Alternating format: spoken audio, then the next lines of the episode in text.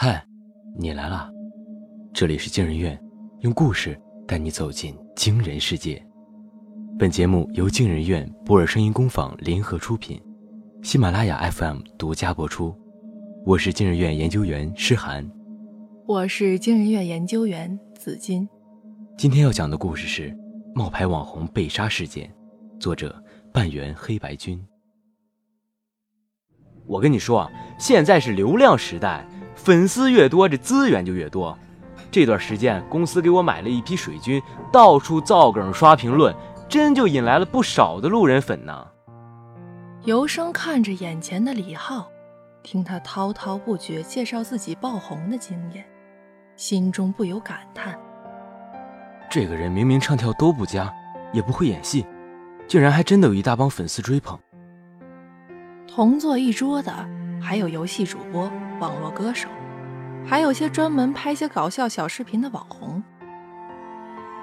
今天本来是自由职业者群组的一次线下聚会，却成了他们互相吹捧的地方。听着他们说着自己的打赏收入、水军价格，尤生插不上话，干脆找个借口离开了餐厅。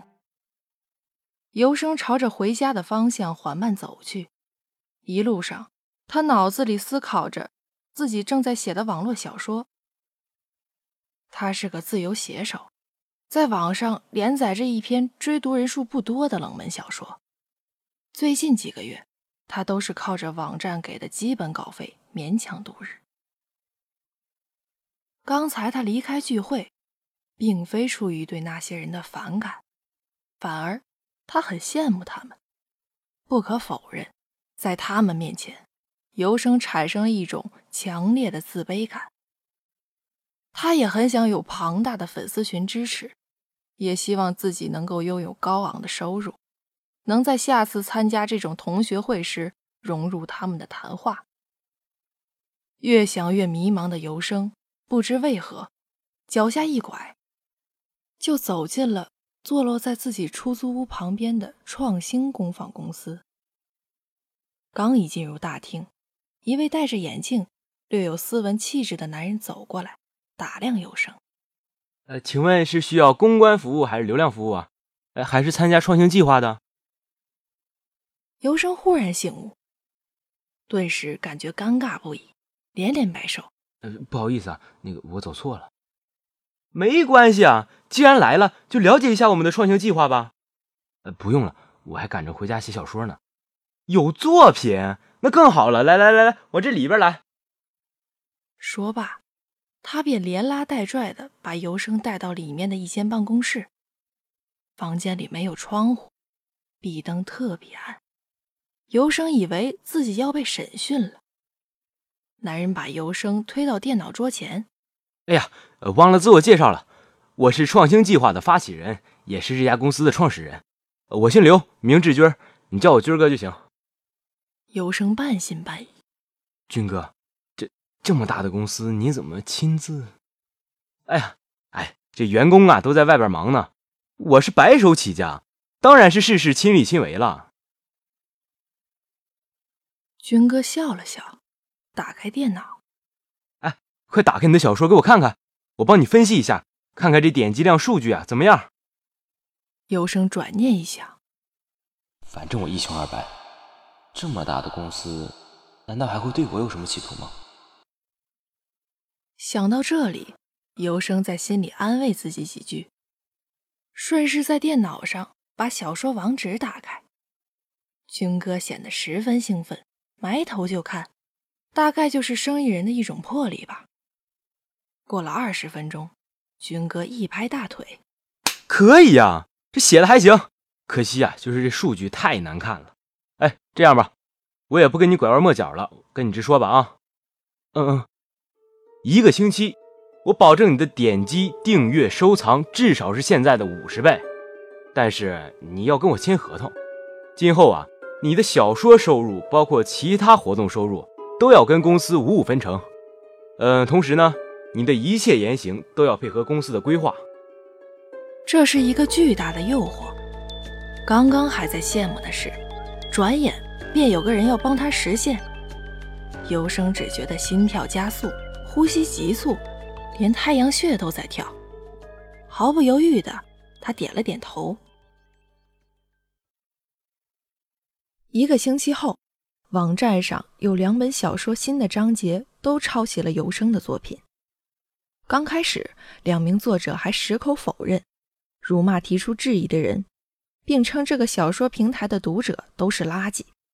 尤生的书根本没人看，自己怎么可能抄袭他？可是接着，大量愤怒的读者点进尤生的小说页面，订阅所有付费的章节。在里面逐字逐句的抠证据，去打抄袭者的脸。没过多久，两名抄袭者接连被人肉，电话、地址、姓名都公布于众。被骚扰的实在没办法，两名抄袭者只好出来承认抄袭，并表示道歉。可愤怒的读者依旧不买账，事情持续发酵，最后网站不得不出面，把两位作者的小说下架。借此，游生终于火了，大批的粉丝纷纷留言支持他，希望他越写越好，勤奋更新给大家看。游生逐条欣赏着粉丝们的留言，看到的都是以前从未享受过的称赞和认同，偶尔冒出几条谩骂的留言，还没轮到他自己生气，就已经被大批的粉丝回击淹没了。兴奋的尤生打了个电话给军哥：“喂，军哥，这都都是你做的吗？”那头传来军哥豪迈的笑声：“当然了，除了我，谁还能有这种手段？你等着吧，这只是开始而已。”这件事之后，读者多了，收入高了，尤生写起小说来也比往常卖力得多。挂断了军哥的电话。尤生坐在电脑前，连敲了六个多小时，丝毫也感觉不到疲惫。而由于与军哥的公司签约，他也不再领取网站的基本稿费，采用销量分成的方式，由公司代收稿费，再扣除一部分打到他卡里。三个月过去了，这本小说啊，快完结了，更新要逐渐慢下来。同时构思下一本，存点稿啊，这样可以一边发布小说的完结篇，一边筹备新小说的宣传。军哥一边用手机不断回复，一边说着。尤生坐在餐厅里，品尝着高档的意大利餐，听着军哥讲下一步的计划。尤生喝了口红酒，擦了擦嘴，嗯，知道了。呃，不过最近灵感很缺乏。我怕下一本的质量不如现在这本。呃，对了，军哥，你不吃吗？啊，你吃吧。我带你来啊，就是体验一下而已。我对西餐兴趣一般。下一本不用管质量，你以为他们都觉得你现在写的够好吗？尤生脸色一变，没有回话。军哥轻敲餐桌，继续说道：“单靠写书啊，赚钱太慢了。我准备包装你，嗯，做视频。”你也不用露脸，只要写一下你创作的心路历程、写作技巧之类就行。我会找个声音好听的人呐来扮演你。虽然说不上哪里不对，但尤生始终觉得有些别扭。犹豫片刻，他还是点了点头。好，不过这样不怕被网友拆穿吗？不怕，他们又没脑子。你给什么，他们看什么，他们就信什么。尤生很快成了网络上著名的作家，但在现实里，他又不能承认自己就是网络上很红的那个作者尤生，那个能写书、声音好听、能做视频的人。尤生把个性签名改了，我把自己给卖了。军哥，我下一本想不出来该写什么，到这个时候你说你写不出来，好。写不出来你就给我抄，抄别人的。这我不会呀，那我就请人给你代笔。尤生新书上架，各路粉丝继续支持。短短十三个小时，尤生的新书就排在了畅销榜的首位。军哥趁热造势，花了大价钱买了热搜，一篇通稿一书封神，黑马作者打破网站记录，占据了头条页面。然而此刻，尤生却躺在家中，关掉了手机网络。外界发生的事情，他不是不知道，可是心中却浮起了阵阵虚无感。这一切真的是他一开始想要的吗？人越红，是非越多。新书上市不到一个星期，有人指出尤生两本风格差异过大，有一部分内容生拉硬凑，有抄袭的嫌疑。可指出那些抄袭的网友人微言轻，评论发出后，很快就被那些当初谴责抄袭的粉丝谩骂一通。你有病吧？这风格差异是因为题材不同，思路偶然相似也是正常现象啊。再说了，我家游生需要抄袭，蹭热度也不会找个好理由。成绩太好了，一堆跳梁小丑就出来到处说抄袭抄袭，你们才看多久？我们粉丝从一开始就追着，比你们了解他的人品。有的人被骂声淹没，也就放弃了；有的人异常执着，坚持反对抄袭。由始至终，尤生都在关注着事情的发展。他决定了，自己应该做些什么。新书签售会现场，军哥拍了拍身边尤生的肩膀：“待会儿啊。”你就戴个口罩，说你感冒了，啊，演讲不用太长，麦克风处理过，戴着口罩根本听不出来声音的差别。等到签名的时候呢，粉丝说话呀，你偶尔应一句就行。尤生点了点头。今天到场的粉丝几乎溢满了整个会场，前排还坐了一些媒体记者，正举着相机准备拍照。非常感谢尤生先生。带病却依旧坚持这场签售会，不让我们读者呀失落而归。相信各位读者也非常期待，一直没有露过脸的他究竟是什么样子。话不多说，让我们掌声有请尤生。尤生迈着步子上台。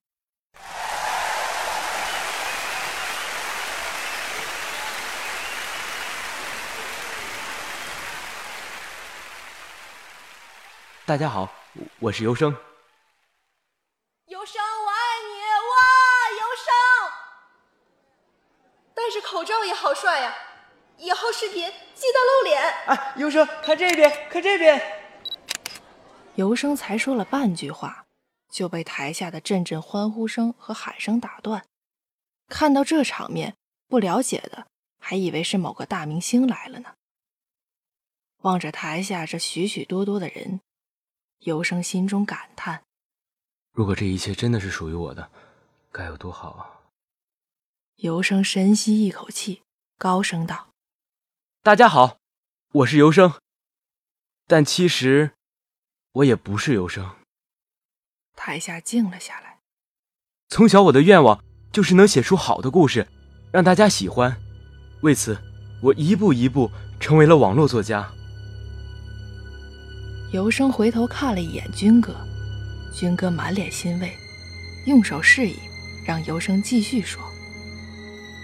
尤生伸手摘下口罩，引起台下一波尖叫。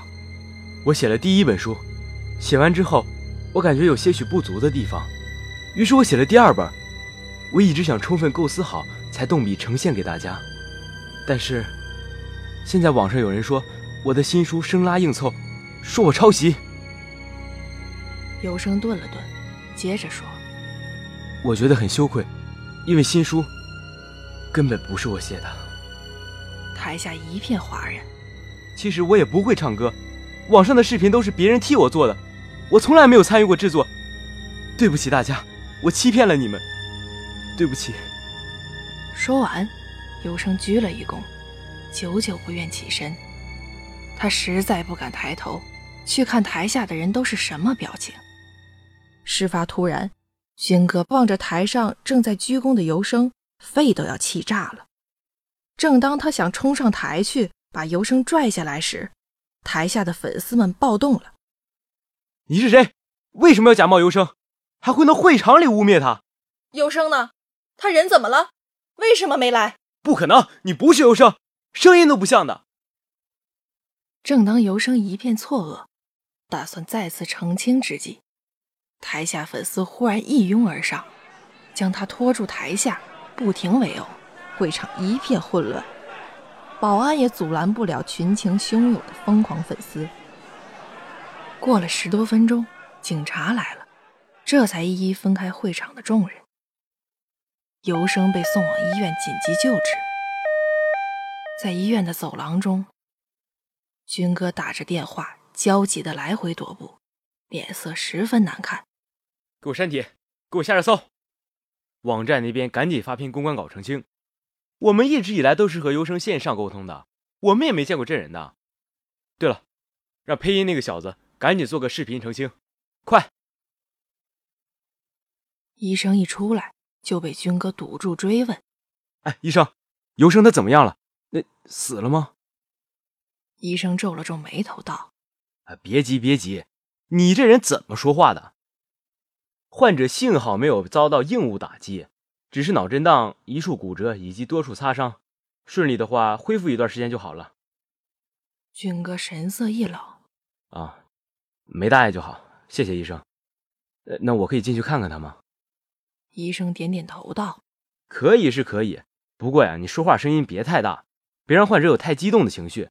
还有啊，患者现在不可以起身，他现在……哎。”军哥也不听也不回话，快步走进内间。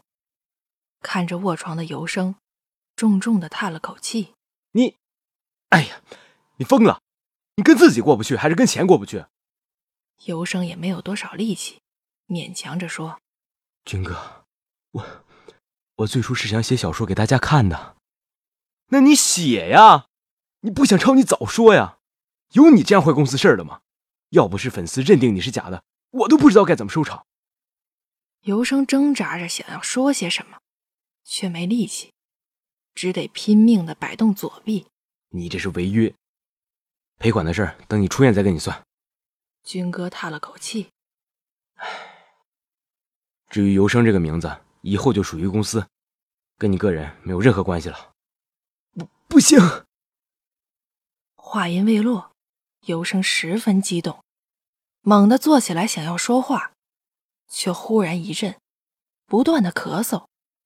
一口猩红的血喷在身下一次性床单上，军哥被吓了一大跳，连忙过去想要转动按钮让医生护士进来。可尤生瞪了瞪双眼，嘴里发出咕噜咕噜的声音，好像一点氧气也吸不进身体里了。军哥就在一旁看着尤生拼命摆动着的手，挣扎着撕扯床单的样子。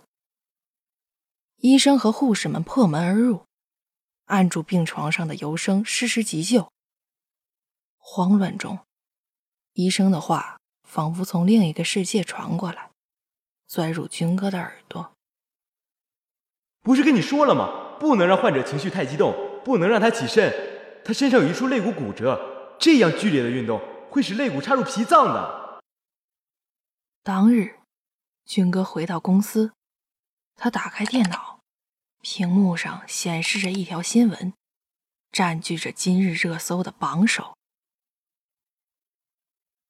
男子会场冒充作家被识破，惨遭狂热粉丝群殴致死。